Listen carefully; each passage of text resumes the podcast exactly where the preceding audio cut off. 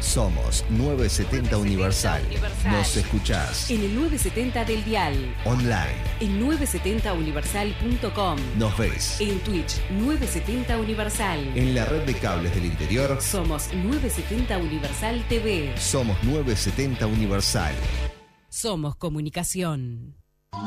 Todos sabemos que la luz viaja más rápido que el sonido, que la Tierra es redonda y el agua se congela a los 0 grados centígrados. Para el resto, pongamos pienso con Carlos Vera. Qué fría mañana tenemos hoy. eh. Para mí es peor, Estamos helados, ¿eh? peor que ayer para mí. Lo bien que hiciste, Carlitos Vera, en quedarte en tu casa, querido. Porque acá está muy frío. Ah, ¿Qué haces, Carlos? Bien, buen- bueno, buen día. María Eugenia, Mariano, Hola. María ¿Cómo estás, Eugenia, eh, ¿cómo, ¿cómo te están tratando hoy tus colegas este, masculinos? Porque a veces están densos, ¿eh? A veces me parece que le hiciste bastante precio. Hoy es el día del centro, que estás con descuento, Carlitos. por Porque te diría que dos por tres queda poco. Pero viste, yo, por más que no parezca, Carlito, vos lo sabes. Yo tengo más cintura que una Barbie. Entonces, bueno, voy negociando, Bueno. ¿viste? No, pero son grandiosos. Mariano y César son Yo grandiosos. los adoro, pero Sí. mirá que son de. Le gusta victimizarse, le gusta victimizarse. No, bueno, ahí, ahí- victimizarse. ahí es cuando empieza la dureza de parte de ustedes. Vamos. Para hacer que yo recuerdo que esto mismo que vos le estás diciendo a María. Eugenia, me lo hacías a mí el año pasado y mucha gente me decía que hacían, me hacían Camila y María Eugenia, me hacían el 1-2 Ah, y claro. me arruinaban. Te hacían a veces. bullying. Me hacían bullying, me ¿Qué bardeaban. época esa? ¿Vos decís que se Así revirtió un poco? Sí, se No, revirtió querido. bastante. Qué lindo, Sobre todo todo- vuelve, todo vuelve. Todo vuelve. Todo- La única igualdad es tablas. que todo vuelve, esa es la verdadera igualdad. Mariano no funciona. No es ojo por ojo y diente por diente. Pero La ley del No, talión. diente por ojo y Pero- ojo por diente. Si está saliendo, la verdad, es involuntario. ¿Cómo? Eh, ¿Es involuntario, Mariano? Se llama Creo. karma, se llama Sí. karma. Yin y Yang. Se llama que solo, pero. Mira, Carlito, la respuesta concreta que te puedo dar es que, bueno, que los vengo aguantando lindo eh, a estos dos. eh, son buenos, son grandiosos. Son grandiosos. Carlitos. Grandiosamente pesados. le, va- le vamos a dar continuidad a la columna del miércoles pasado. Exactamente, este, porque yo creo que estamos, est- quizá nu- nuestros oyentes, muchos de ellos ya conozcan estas cosas que estamos diciendo, pero en general son tan, tan sorprendentes estas, eh, esto que, que, nos rodea y cómo se comporta, que yo quiero que mencionarlo y, y hacer un poco de divulgación eh, técnica propiamente dicho es bueno, ¿viste? Porque cuando nosotros hablamos del espacio, que en realidad, como dijimos el miércoles pasado, le deberíamos decir en el espacio-tiempo, Sí. ¿ah? ocurren cosas que no, no, no somos conscientes, pero que hacen eh, mucho a cómo se comporta la materia en el universo y por lo tanto cómo se comporta la materia aquí en la Tierra y cómo nos comportamos nosotros mismos. Entonces, eh, la idea hoy es continuar un poco con, cuando digo un poco no digo un poco en el sentido de con algunas cosas sino simplificando mucho estas ideas que son desde hace un siglo atrás este eh, y que y que mm, si bien para nosotros no forman como parte de nuestra cotidianeidad creo que son sorprendentes y que además van enseñando, van cambiando nuestra forma de, ver las cosas, ¿no? Estábamos el miércoles pasado, Mariano, bueno, y todos los oyentes se recordarán, estábamos viendo cómo son las propiedades del espacio en el que se mueven las naves, el espacio cercano, ¿eh? en el que se mueven las naves que eh, que la humanidad ha diseñado para viajar en, en, este- en ese precisamente espacio para ir a otros planetas, bueno, eh, primero con un concepto explora- de exploración y, y quizá al final termine en un concepto de conquista. Yo De, para de empezar- instalarse ahí. eh, Sí, instalarse. Instalarse, eh, esperemos que no llevando el concepto de conquista que han tenido nuestros predecesores en Exacto. la Tierra cuando conquistaron este, sitios, cuando conquistaron continentes, etcétera, etcétera, porque eso fue bastante salvaje. Este, pero yo quisiera empezar hoy con una noticia de hoy. ¿ah? A ver. Ah, bien, a ver. Este, entonces, en, en este momento se está en la cuenta regresiva del lanzamiento de una nueva nave espacial. Este es una nave espacial de una empresa privada, que es SpaceX, que es la que es eh, el dueño Elon Musk. es Elon Musk, exactamente. Pero ¿qué de- que- ¿por qué eh, este lanzamiento es, eh, tiene, es, es- es un hito dentro de, de la conquista o de la exploración espacial? Porque es la primera vez que se va a eh, probar el, el vuelo de que, que es entre hoy y mañana, este, que se va a probar es una nave que puede que, que se puede tripular con muchas personas, no con tres o cuatro como veníamos hasta- haciéndolo hasta ahora, en una pequeña cápsula que no era mayor de cuatro metros por cuatro, es decir, de un diámetro de cuatro metros con una altura de cuatro metros, pero que eso incluía todos los equipos también que llevaba esa nave, incluso los equipos de, super- de supervivencia como el oxígeno, todo eso además de todo el equipo electrónico y telemetrías y computadoras, sino que ahora se trata de una nave, la nave, no el cohete que la impulsa, la nave de 9 metros de diámetro, Ah, el doble de las que veníamos utilizando hasta ahora, por 50 metros de alto. ¿y, y para llevar cuánta gente eso? Y bueno, eh, el proyecto en realidad es ir a Marte con estas naves que recién hoy o mañana comienzan su, su, su vida real en el espacio y la idea es llevar ahí entre 50 y 100 personas. Es, un bondi de, de espacial. Claro, es un bondi. Es, claro, es como, ¿Eh? es como una es como un 767 de Sí, como un bondi doble, te diría. Sí, es un TTL espacial. O sea, va, va a Florianópolis con coche cama. Ahí va, un leito. Bueno, no, no, no, pero eh, eh, la capacidad de 100 personas este, no es que, que es una capacidad para 100 personas, pero seguramente en los vuelos que ya van a ser experimentales un poco más adelante, para el 2030, este, con humanos, sea así de, de gran, de gran cantidad. Bueno, ¿Y la idea es Eh, llevar a esa gente a Marte? Eh, Bueno, la idea de Elon Musk es incluso él mismo, él y su esposa, ir a, ir a, hacer esa, ese primer vuelo de eventualmente, este, yo diría, es, es mi manera de verlo, de conquista de Marte, ¿no? Porque ahí este, un gran CEO, como se dice ahora, ¿no? un gran director de empresa este, interestelar no va solamente de turismo, ¿no? Este, entonces, bueno, Carlos, son los... ¿sí? dos preguntas. ¿Cuánto llega a llegar a Marte? En nueve meses a la velocidad que lo estamos haciendo en este momento. Nueve meses. Un embarazo. Ta, pero de ahí no se vuelve, ¿no? Eh, todavía no. Estas naves son totalmente reutilizables. Es decir, no caen con un paracaídas, sino que se depositan con, un contracohete. Mm, Sí. A ver, explícanos cómo es eso de depositarla Pero, con un contracohete. Antes, antes. Pero más allá de eso, ahora, ah, que, Sí. ahora que explique eso está buenísimo. Pero más allá de eso, no, no, yo no- capaz que estoy tirando cualquiera, ¿no? Pero no es como Dale. que si uno eh, entra en, Marte, eh, muscularmente no podría volver a la Tierra por, por los efectos adversos eh, que, que eso traería volver a la, a la atmósfera terrestre. Sí, de eso, eh, de eso también hablamos creo que el miércoles pasado. Este, eso es cuando estás durante mucho tiempo en el espacio, porque la gravedad cero.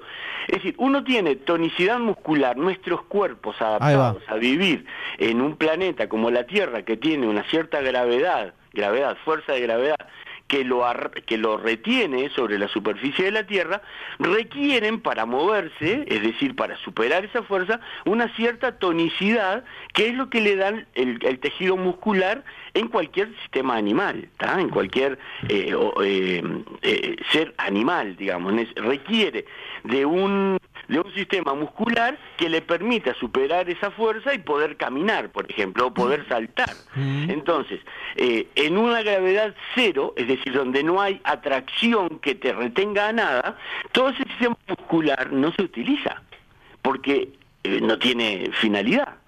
¿tá? Entonces. Eh, entonces, es- ese se va atrofiando.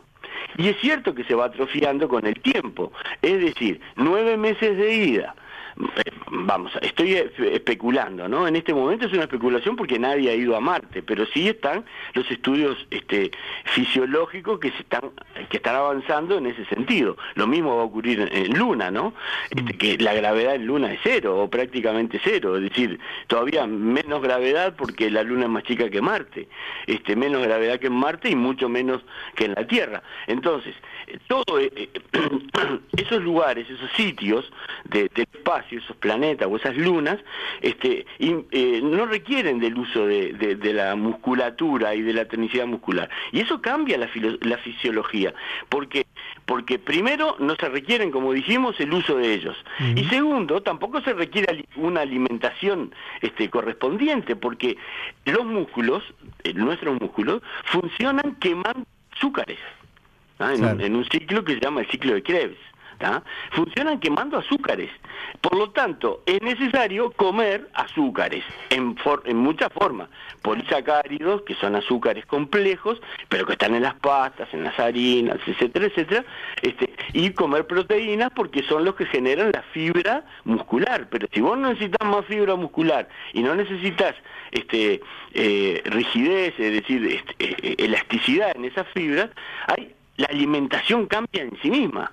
Ah, pero igual después tenés que reponer todo eso el día que decías volver a la Tierra, ¿no? Está, pero entonces, dependiendo del tiempo, decíamos, suponiendo que nos vayamos en esa especulación a Marte durante nueve meses, que podés hacer una invernada, como dicen en la ciencia, como se muestra en la ciencia ficción, es decir, se pueden a dormir y tampoco haces ningún gasto de nada, este, y no requerís tampoco de esa fuerza. Estás allá un tiempo en una gravedad muy baja, no sé, digo cualquier cosa, tres días como tres meses, eso no lo sabemos todavía. Y tenemos otros nueve meses para volver, es decir, estamos alrededor de los dos años entre ida y vuelta con seres humanos. Claro que ahí los músculos van a tener una atrofia importante y eso hace que, eh, primero, esos viajes impliquen mantener la, la musculatura activa, por lo tanto, aunque sea un pedal eh, en, en el asiento de astronauta, para que cada tanto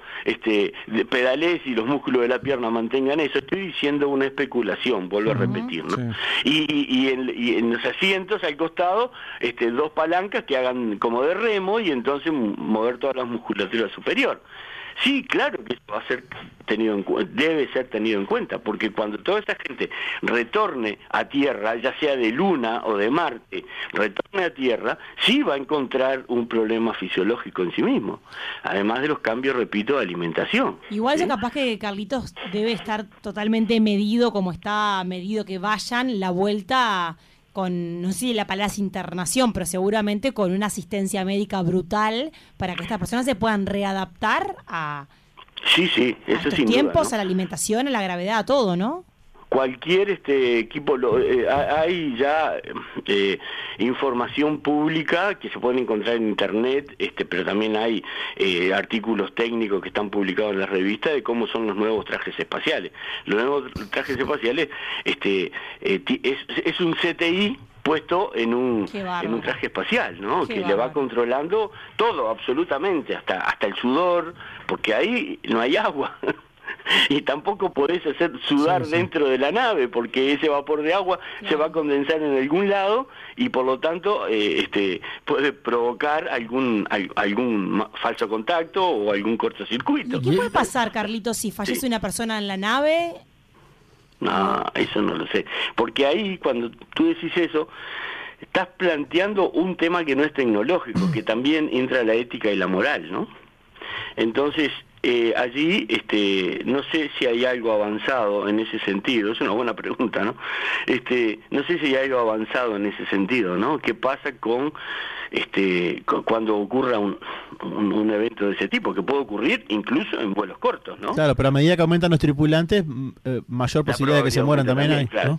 Sí, sí, sí, eso es un tema que no, no es Ah, solamente... hay una especie de morgue dentro de la misma nave. Sí, o no, o, o- o- o- o no. O, o- o se tira tiran? O a flotar. No, no, no, No, no, no, se guarda- es No lo como- puedo- no, ni siquiera lo puedo especular. Claro, eh, a ver, Repito, cuando muere gente en los aviones que ocurre, eh, es siniestra la imagen. eh. La- las personas que ven ese momento te dicen que es dantesco porque tienen nada, tienen que correr a la persona que queda ahí cubierta, a veces a la vista. Mm.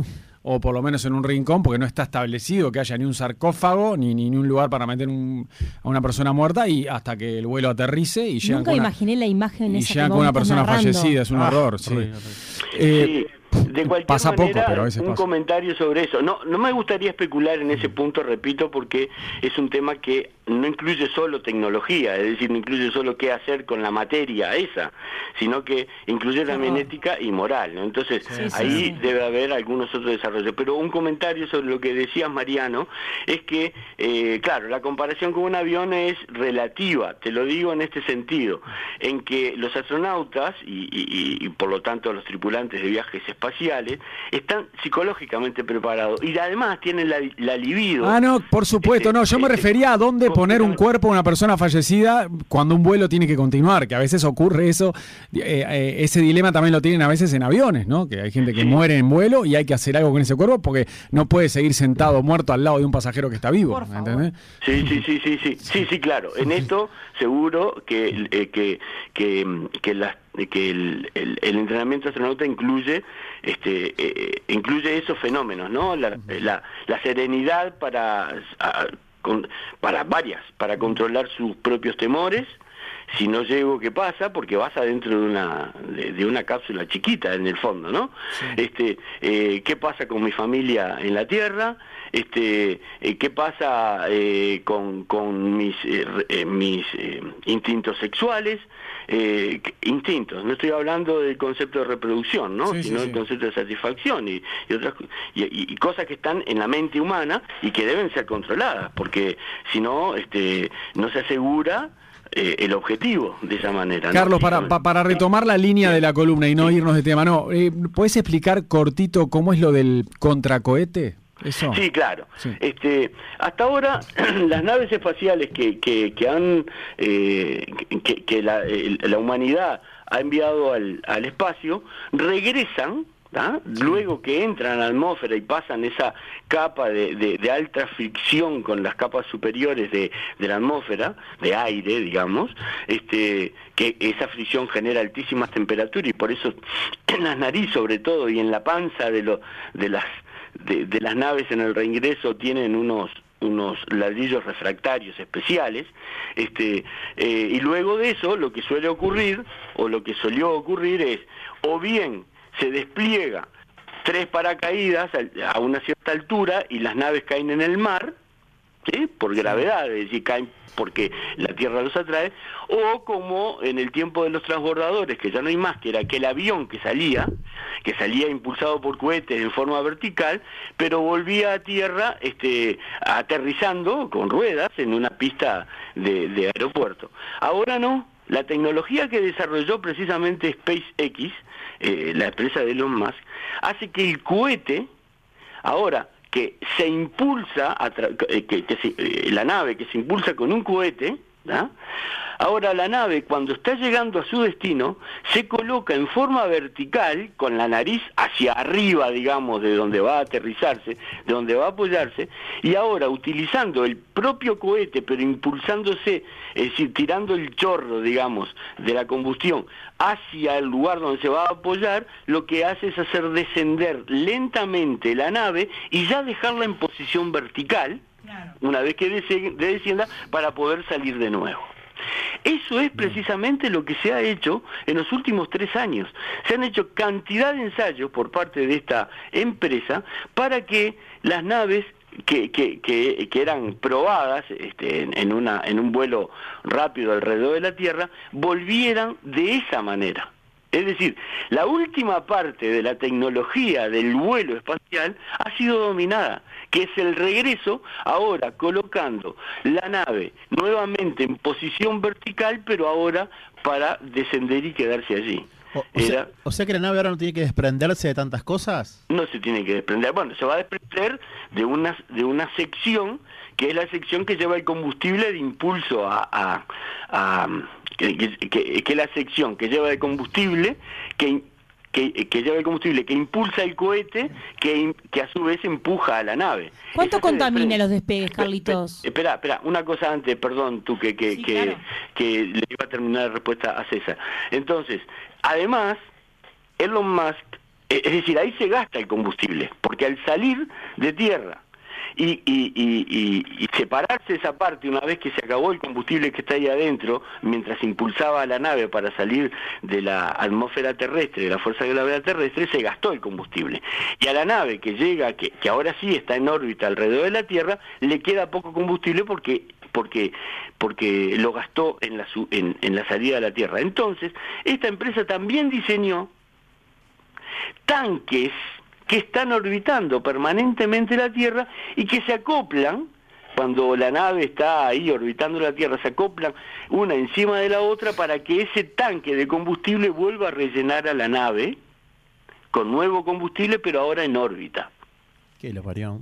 Es decir, la tecnología de, de, de SpaceX, Elon Musk, que repito, la podemos ver, eh, la nave todavía no salió, ¿tá? Este, está previsto que salga mañana, no sé a la hora uruguaya qué hora, pero se puede ver directo por internet, porque es- estas empresas son muy mediáticas, quieren Sí, que se vea lo que ocurre, incluso que se vea si no funciona para que la gente diga, ah, bueno, este, esto no fue una vez que funcionó mal, que funcionó bien y se les dio. Este, también hay veces que, que, que- que fracasan y se puede ver ese, ese tipo de fracasos, ¿no? Este, y que llevan al ajuste para, para, para mejorar la situación. Bueno, Elon Musk desarrolló prácticamente la tecnología entera.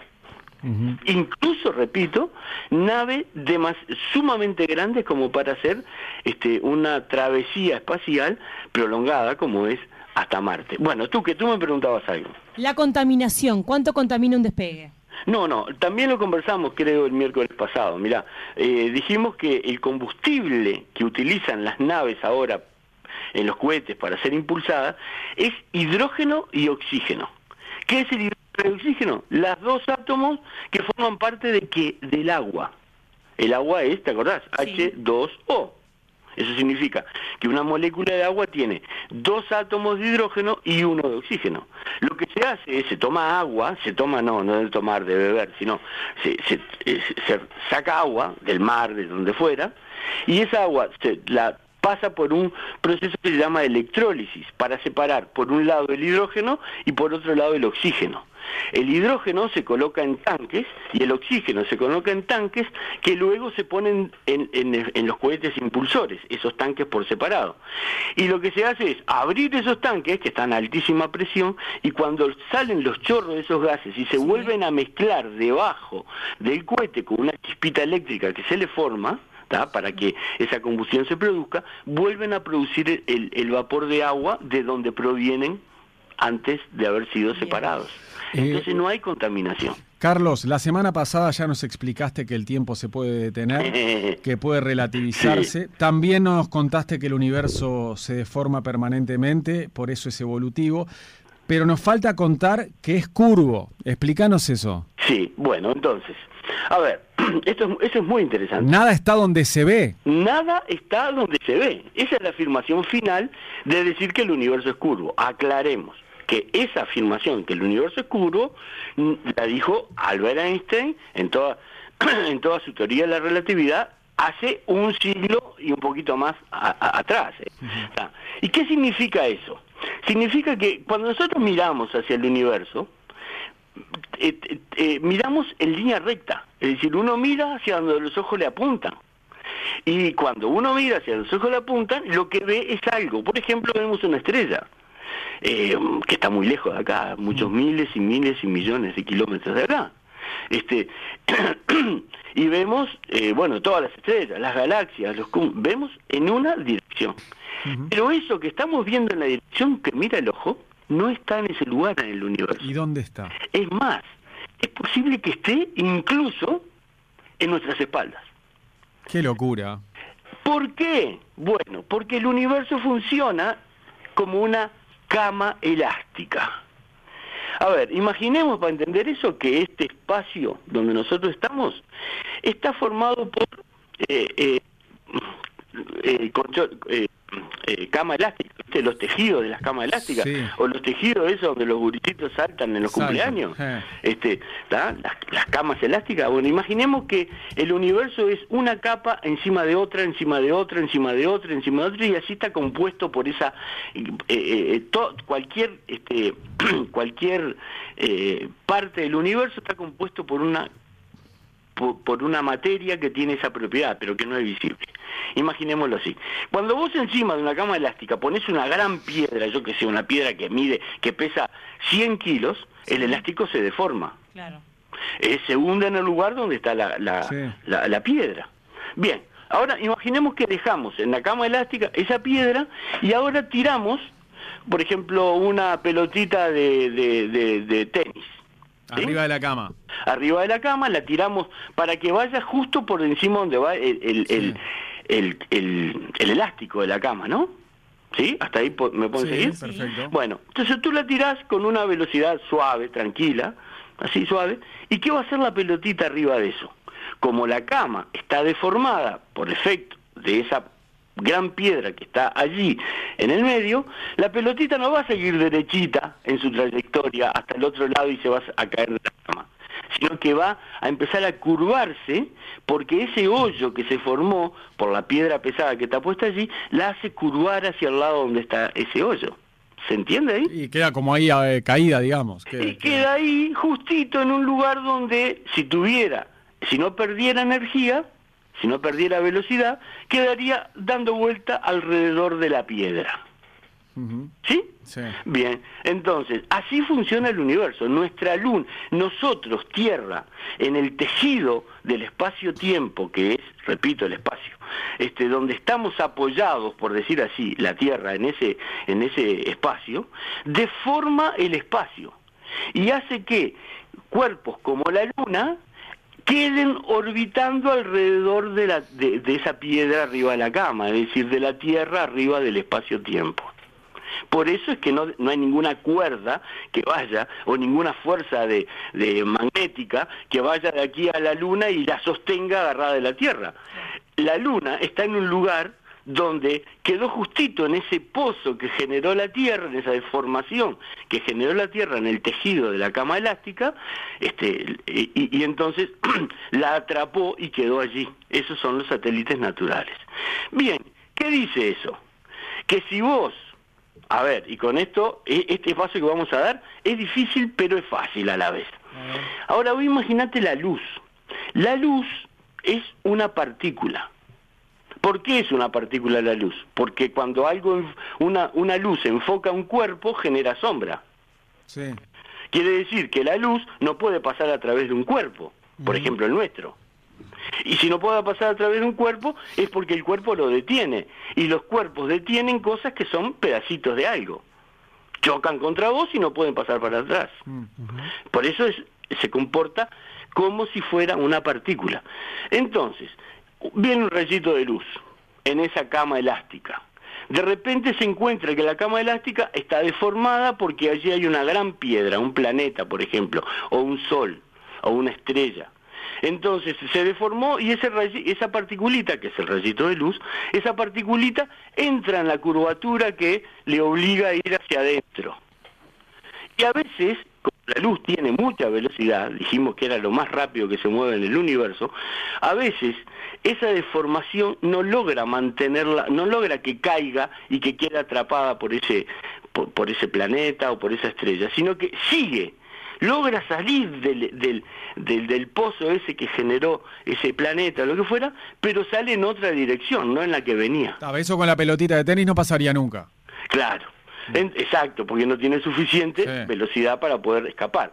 Pero la luz, que es lo que más rápido se mueve en el universo, tiene casi siempre este, una velocidad suficiente para escapar de, de- de esa deformación.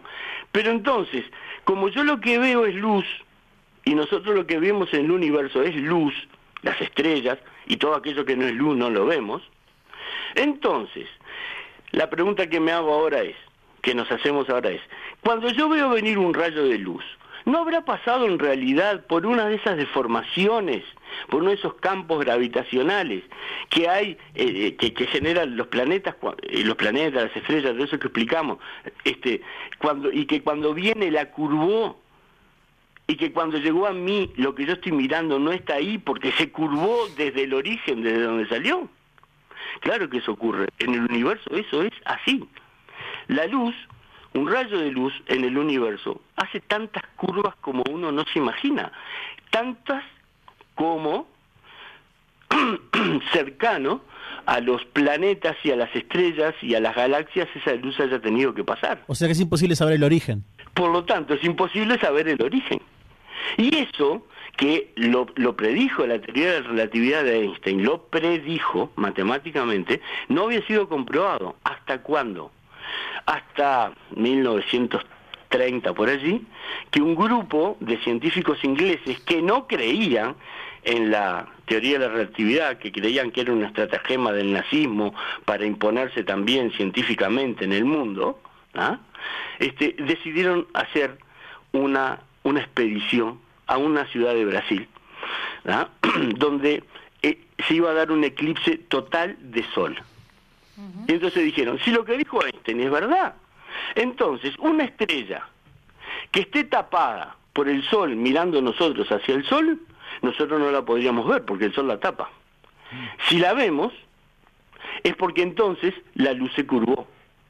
Porque no, si miramos hacia el sol, que es donde estaría la estrella. El sol la debería tapar. El sol la debería tapar. Entonces fueron, pusieron todos los telescopios, hicieron todo lo que tenía que hacer, y ¿qué encontraron? Que veían la estrella. ¿Qué qué? ¿Que se veía? Que se veía esa estrella que estaba tapada por el sol. O sea que vos decís que eso es lo que capaz que nos pasa cuando miramos al cielo. No, yo, espera, yo Sí. lo que digo es, primer cosa, lo que dijo Einstein es correcto. Que después se verificó en todos los eclipses que hay hasta el día de hoy, si se sigue haciendo prueba, porque es, es la forma de, comprobar eso en el universo, porque ¿cómo lo vamos a comprobar? Con estrellas que, vie- que, que vienen, que la luz de las estrellas, esas emitidas, este, está, la luz que emiten esas estrellas está a miles de millones de años de acá. Sí. Este, de kilómetros, eh, miles millones de kilómetros, quise decir, este, de acá, ¿cómo lo vamos a hacer? No lo podemos hacer, tenemos que esperar que haya eclipses. Eso es lo primero que digo, que Einstein tenía razón. Bien. Y segundo, lo que sí digo es que eso es lo que explica que el universo en realidad es todo curvo. Y nada de lo que uno ve está en el lugar donde uno lo ve. Por eso nos puede ocurrir mañana que capaz que estamos mirando una estrella súper brillante y no está ahí. Puede llegar a estar a espaldas nuestras incluso. Espalda nuestra e incluso ya podría haber explotado, haberse generado una supernova, se llama cuando explota una estrella, y, y nosotros todavía no lo sabemos porque la luz viaja a una velocidad y capaz que allá ya ocurría un fenómeno que llega mucho más tarde acá, que lo podemos ver acá. Entonces, eso no ocurre, le aclaro a ustedes y a los oyentes, no ocurre con cuerpos que están cercanos. Claro, ¿tá? no bien. es que el sol no está donde lo estemos mirando. Ah, claro, no ocurre ni con el sol ni con la luna. Bien. Ni con se el entiende. Sol, la Luna, ni con los planetas del sistema solar porque están muy cerquitas. Ok, no ocurre tampoco ni con Venus ni con Marte, que se ven con claridad. Claro, esos Está, están bien. prácticamente en el lugar donde nosotros lo vemos, porque no hay ningún planeta entre, por ejemplo, Tierra y Marte, que la luz que refleje Marte sea curvada por ese Claro. planeta antes de llegar a Tierra. Carlos, la semana que viene retomamos esta charla y nos explicás por qué es relativo y también eh, por qué el universo es cuántico. ¿tá? Exacto, y te voy a decir, ya te voy a adelantar algo. Sí. Esto es muy importante porque es relativo. ¿tá? Vamos a explicar cómo lo explicó Einstein, que lo explicó haciendo uso de un tren, un niño con una pelotita dentro del tren y el señor de la estación que ve pasar el tren es sentado en una silla. Hermoso. Perfecto. Con eso comenzamos el miércoles que viene. Exactamente. Abrazo para todos y nos encontramos. ¿eh? Mariano, Gracias. Mariano, ¿Qué? ¿sabías que eh, eh, yo voy a amarte? ¿A mí? ¿A amarte todos los días? ¿Por qué? Ah, bueno, por favor. Siempre cerrándome el No, chascarrillo. Pero lo entendí. Sí. Abrazo grande, Carlos. Gracias, Carlitos. nunca imaginaste que en 2023 ibas a tener que lidiar con esto. ¿Qué lo parió? Con toda la trayectoria que tenés. Eh, Esto le da a las columnas un toque diferente. No es ciencia pura, Sos tan sino bueno. que también la ciencia puede divertirse. Sí, señor. Abrazo enorme. Abrazo, chao. Mariano López, Tuque García, César Sanguinetti. Punto de encuentro. Más periodistas.